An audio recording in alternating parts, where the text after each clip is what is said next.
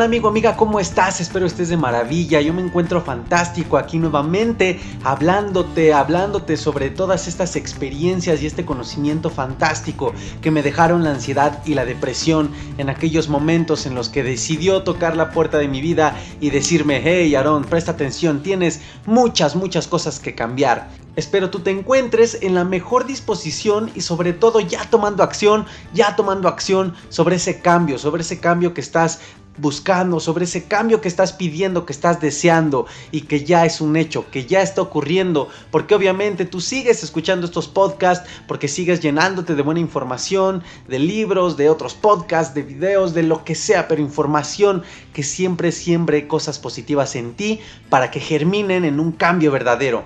Gracias por seguir escuchando estos podcasts, así que bienvenidos al episodio de hoy, pequeños malos hábitos. ¿Por qué quiero tocar este tema? Porque me doy cuenta, me doy cuenta que es muy difícil y que como sociedad tenemos muy arraigados pequeños malos hábitos que en conjunto se convierten en grandes, en grandes malos hábitos, en los hábitos cancerígenos, en los hábitos que nos quitan energía, que nos restan ganas, que nos restan el, hecho de que nos dan resultados negativos. Ya te había yo hecho diversos comentarios sobre los hábitos. En los primeros podcasts te hablé y te comenté sobre lo importante que es identificar qué tipo de información consumes. Eh, te he estado comentando a lo largo de todos estos podcasts, siempre te he hecho comentarios sobre los hábitos. Pero ¿por qué es importante que le dedique un episodio completo? Porque nos es muy difícil identificarlos, siquiera identificarlos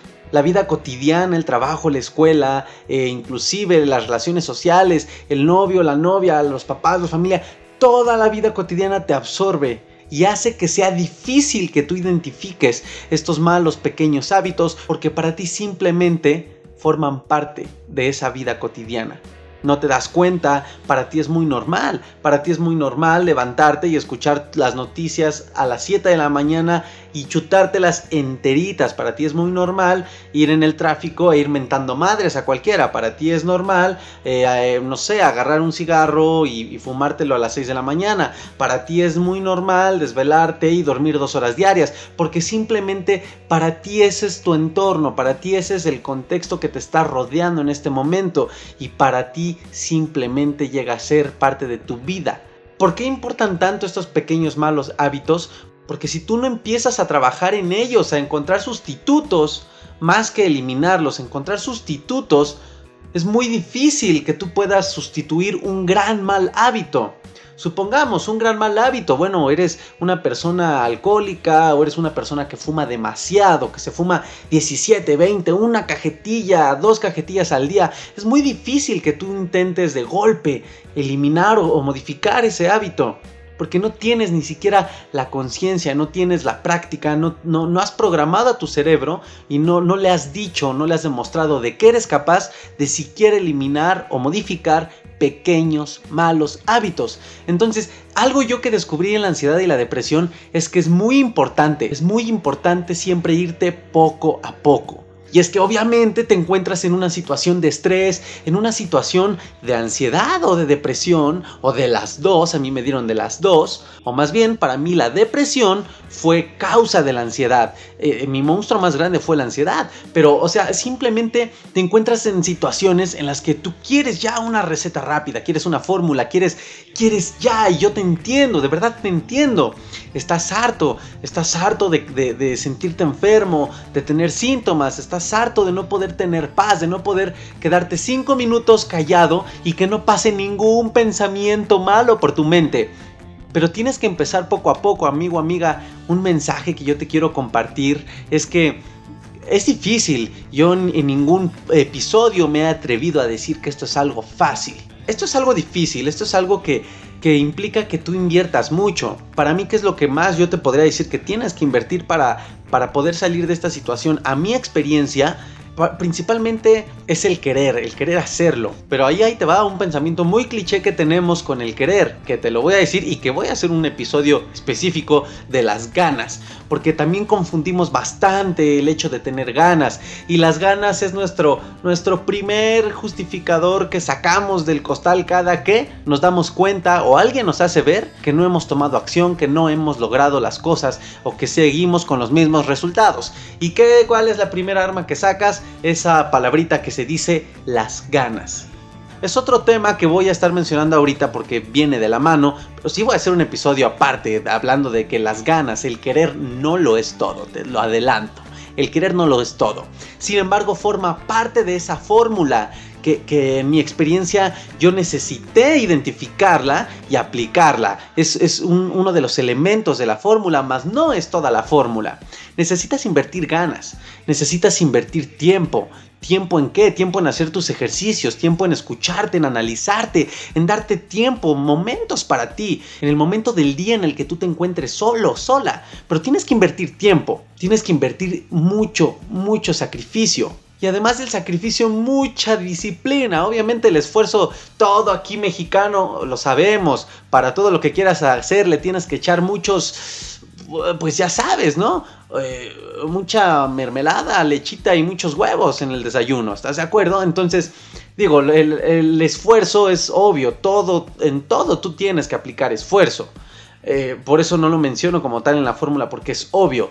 Pero más que el esfuerzo que realmente de la fórmula es como que la constante, ¿no? O sea, es obvio que tienes que, que aplicar, tienes que esforzarte. Más que el esfuerzo, para mí el cuarto elemento importante es la disciplina, la autodisciplina. Y disciplina no me refiero a que venga tu mamá y con un látigo te esté friegue y friegue, o que llegue tu esposo, o que llegue tu esposa.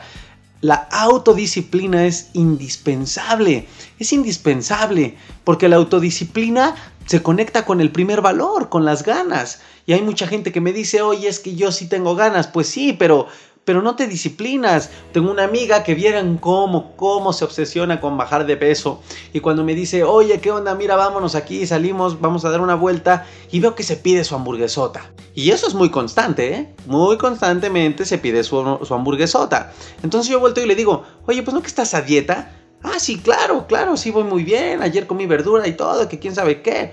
Y como digo, hay mucha confianza entre nosotros. Yo me le quedo viendo con cara de, o sea, no, no, no, no manches, no te engañes. Y tal, tal conoce mi, mirada que me dice, ay, no, no, no me digas, porque ya me la pedí. Y le digo, es que solo piénsalo, ¿te, ¿te, la mereces? ¿Te mereces esa hamburguesa? Ay, no, pero es que sí le estoy echando ganas, porque ayer comí verdura. Pues sí, pero no es cierto, las ganas no lo es todo, entiéndelo, las ganas no lo es todo. Qué padre que ayer tuviste muchas ganas. Dime en dónde están tus ganas ahorita que acabas de pedir una hamburguesota. Es autodisciplina. Entonces tú te estás contradiciendo. ¿Y sabes qué me demuestra tu falta de autodisciplina ahorita? Que realmente no tienes las ganas. Porque si tuvieras las ganas, no hubieras pedido la hamburguesa y te hubieras pedido una ensalada. Va por ahí lo que va a tratar el episodio de, las ganas, de, ¿no? de donde voy a tocar esta idea. ¿Para qué empezar a utilizar esta fórmula? Ya hemos hablado en los episodios anteriores sobre hacer las paces con la ansiedad, sobre reconocer, identificar la raíz del problema, simplemente para saber en dónde estás parado y que sepas qué aspectos de tu vida tienes que atender. Eh, no sé si has seguido mis, consejos, mi experiencia. Eh, también te he hablado de analizar cada área de tu vida. Te la puedes imaginar en dibujitos, en barras, en una gráfica, no lo sé. Tú encuentra tu método que más te guste lo cual te ayudará a tener un, mapa completo de cómo está cada área de tu vida. Ya hiciste las paces con la ansiedad y bueno, se supone que ahorita estás o tendrías que estar, espero lo estés de verdad, que tendrías que estar pues trabajando, trabajando en ella. También hemos hablado en los episodios anteriores sobre priorizar cuál es tu, tu mayor monstruo y, por ahí puedes empezar. A lo mejor tu mayor monstruo es el tema de, de estar gordito, o tu mayor monstruo es la autoestima, ¿no? Que podría ir de la mano realmente. O tu mayor monstruo es que simplemente eres una persona que, vive endeudada, por ejemplo. Guerreros, tengo un anuncio muy importante para ti. Cada vez son más personas de la comunidad del podcast, del canal de YouTube, de Facebook, Instagram, TikTok, que están conectando con esta manera diferente y especial de dar la cara a esta situación emocional que llamamos ansiedad. Y están pidiéndome que les platique cómo logré autosanarme, que les ayude de manera profunda a enfrentar esta situación, que les comparta el paso a paso que fui dando para que puedan saber cómo iniciar su proceso de liberación de esta presión emocional, mental y física llamada ansiedad. El reto ha sido guerreros que cada vez son más personas y es muy complicado explicar la misma información uno por uno. Por lo cual se me ocurrió la idea padrísima de compartir algunas de estas herramientas sólidas que puedes aplicar al día siguiente en una masterclass en línea que te ayudará a tener en tus manos este mapa de manera clara. Por lo cual, guerrero, quiero invitarte a la próxima masterclass que voy a tener jueves 26 de noviembre del 2020, en la cual te voy a enseñar un método que te ayudará a tener claridad y la ruta ideal para empezar tu proceso de autosanación. Es el método que usé para autosanarme, como ya lo sabes, lo estás escuchando en este podcast, sin ayuda terapéutica. Y es el método que ya están usando muchas personas en Latinoamérica, autosanarse y ver resultados en tres meses o hasta menos. Es increíble, guerreros, y quiero compartirte esta información. Esta masterclass normalmente tiene un coste de 30 dólares, pues es casi una hora de información valiosa que como ya te lo dije guerrero puedes aplicar directamente al día siguiente, pero ustedes son mi comunidad, ustedes son los meros, meros, los buenos guerreros, así que va a ser totalmente gratis. El único tema, guerreros, es que hay cupo limitado por el software que vamos a utilizar. Así que toma acción ahora y regístrate para poder asegurar tu lugar en esta masterclass. Si no la puedes ver en ese momento, no te preocupes, no pasa nada. Regístrate de todos modos y te enviaré el enlace para que puedas ver esta masterclass. Pero recuerda, es importante que te registres. Así que puedes ir a la descripción de este episodio y ahí encontrarás el enlace de registro. O también puedes ir a mis redes sociales, Instagram arroba o Facebook arroba ad. Me puedes enviar un mensaje en privado o ver ahí también las publicaciones recientes y encontrarás el enlace. Así que guerreros no se esperen más a vivir lo peor de su crisis. Tocar fondo a veces está una decisión de distancia. Y esa decisión basta con tomar acción ahora. No pospongas ya nada. Tu salud mental está en tus manos, guerreros. Tienes muchísimo, muchísimo que ganar. Y espero verte en la masterclass del intento a logro de vivir sin ansiedad. Ahora sí, te dejo seguir con el episodio. O tu mayor monstruo es que simplemente eres una persona que, vive endeudada, por ejemplo, o, la salud, ¿no? Y también te comenté, lo cual refuerzo nuevamente lo que dije en el inicio de este episodio, es que te di por ahí una información extra sobre las metas y que aunque a lo mejor bajar de peso sea tu mayor monstruo, no intentes luego, luego atacarlo con, tu mayor objetivo que es bajar 100 kilos, por poner un ejemplo.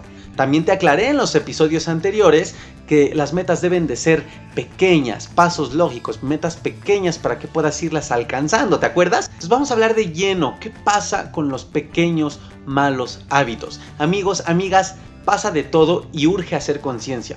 Urge hacer conciencia porque esto se está volviendo social, es algo colectivo. Y es muy triste para mí, de verdad, yo, soy una persona como tú, yo viajo de aquí para allá todos los días en la calle, en el carro, en el Uber, en el metro, en todos lados, ando movido y estoy inmerso en cualquier ambiente social. Dentro de mis negocios veo otra gente, simplemente vete al metro y, y ves ahí, de hecho hay unas frases que estuvieron sacando en el metro, el metro es cultura, ¿no? Algo así decía, porque toda la cultura ahí se mezcla. Yo soy una persona muy analítica y, hay veces que, cuando voy en el transporte o cuando voy en el carro, cuando estoy en el tráfico, atorado en el carro, simplemente observo, analizo a la gente y me doy cuenta, me doy cuenta que tenemos muy arraigados los pequeños malos hábitos, tan arraigados que lo hacemos parte de nuestra personalidad, parte de nuestra vida.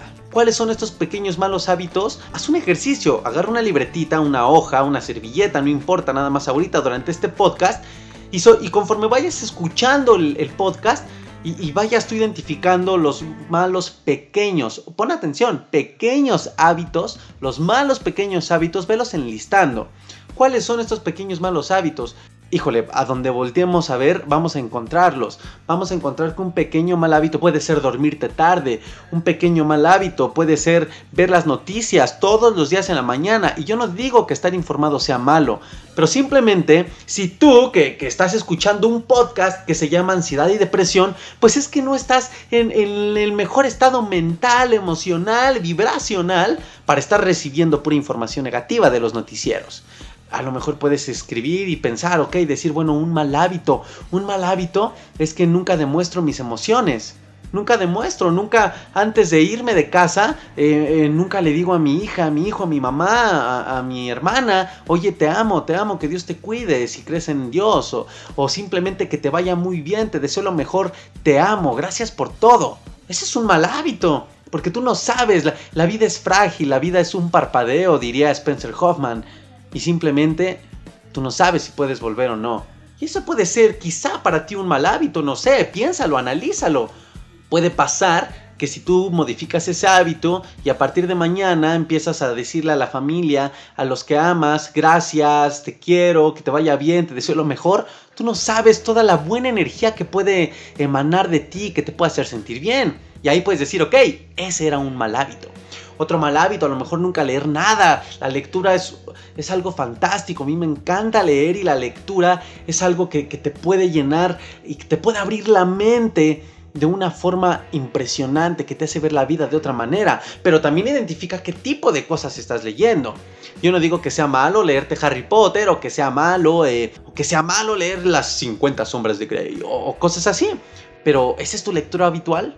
¿Con qué estás alimentando tu mente? Esa información, 50 sombras de Grey, te ayuda a tomar decisiones. Harry Potter te ayuda a tomar decisiones para la situación en la que te enfrentas. Entonces, tienes que comenzar a ponerte en una postura analítica ante tu vida, ante tu actuar en este momento, en este día, en tu vida cotidiana.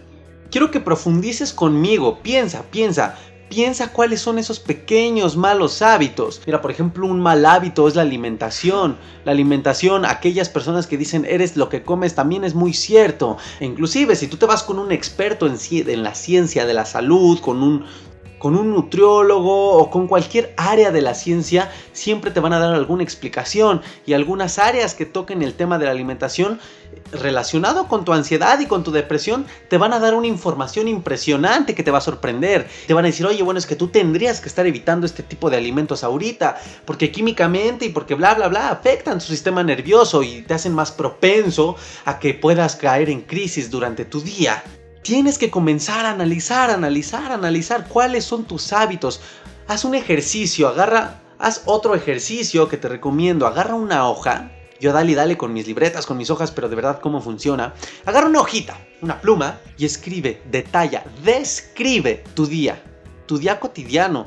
Y si quieres ponerte súper pro, bien analítico, así que como ese alumno que llega, que ya quiere llegar a la escuela porque ya quiere presumir la super tarea que se aventó, hazlo por día. Descríbete una semana cotidiana. Agarra una hojita y pone lunes y déjala en blanco y luego martes y miércoles, jueves, viernes, sábado, domingo. Regrésate al lunes y tal cual, sin engañarte, sin inventar, escribe tu, tu cotidianidad por cada día. Ok, bueno, el lunes me levanto a las 6 de la mañana, puedes escribirlo en tercera persona. En tercera persona, es decir, eh, Aarón se levanta a las tanto y tanto, o en primera persona, yo me levanto a las tanto y tanto. No sé, te encuentra tu método, pero describe. El lunes me levanto a las 7 de la mañana porque me tengo que ir a la escuela. Regularmente los lunes no me da tiempo de desayunar porque mi mamá se va, entonces yo nada más me hago un licuado medio feo porque no sé licuar y ahí el plátano queda medio entero. Sin embargo, me lo tomo, luego me salgo, siempre me me ladra el perro del vecino porque lo saca a pasear ese día, volteo, tomo el, transporte, bla, bla, o me subo a mi carro. Ay, siempre, siempre los lunes, no sé por qué me da el hábito de revisar la cajuela porque yo siento que de ahí me va a salir un gato o que voy a traer un gato ahí atorado entre el ring, no sé. Describe tu día. Y luego el martes. El martes, bueno, el martes entra un poquito más tarde. El martes es cuando el Cesarín se invita a las donas en la oficina y nos vamos a comer taquitos, unos buenos taquitos. Uy, uy, uy, bien ricos. En la tarde, luego salgo, el metro y describe. Pero no nada más describas tus acciones, describe tus pensamientos también, que obviamente van conectados con tus acciones. Supongamos, el martes me toca regresarme en transporte público y ahí tú pregúntate, ¿cómo me siento? Ah, ok, bueno, descríbelo.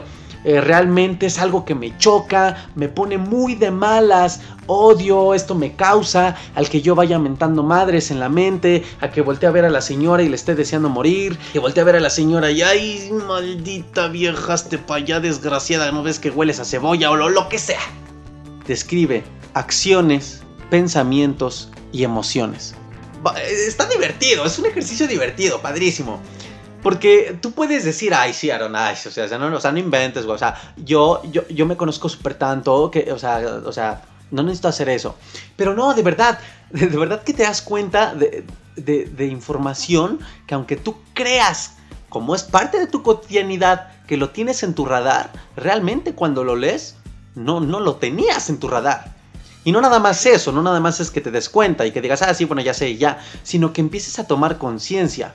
Y ahí ese puede ser un ejercicio bastante bueno en el que ya que termines, agarres un marcador, una plumita, un color y subrayes lo que consideres malos hábitos. ¿Cómo puedes identificar un pequeño mal hábito? Simplemente aquellos que no te hacen sentir bien. Un mal hábito es el que no te hace bien, el que no te hace sentir bien. Entonces puedes subrayar, no sé, ok, en este día identifico que no desayuno. Y realmente si me pongo a pensar, me duele la cabeza, me pongo de malas y bla, bla, bla, bla, bla, bla, bla.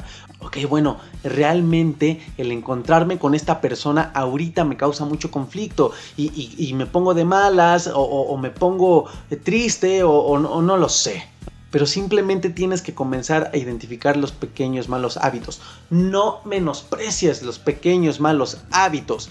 No nada más tienes que enfocarte en los grandes hábitos, porque a veces esos pequeños malos hábitos que crees son los que te sabotean, son los que hacen que te tropieces. Porque puedes decir, ok, le estoy echando muchas ganas, ya estoy leyendo, ya estoy acá, ya estoy escuchando los podcasts, ya estoy eh, cambiando mi forma de pensar, pero de repente te pones las noticias otra vez, o pero de repente sientes medio triste y agarras Spotify y pones tu playlist y sin creer, sin darte cuenta, inconscientemente, en lugar de que escuches canciones positivas como Positive Vibration, ¿no? Alguna de reggae o alguna canción que te levante el ánimo, cualquier tipo de canción, ¿qué es lo que suena primero? Mi rey era un monstruo de piedra.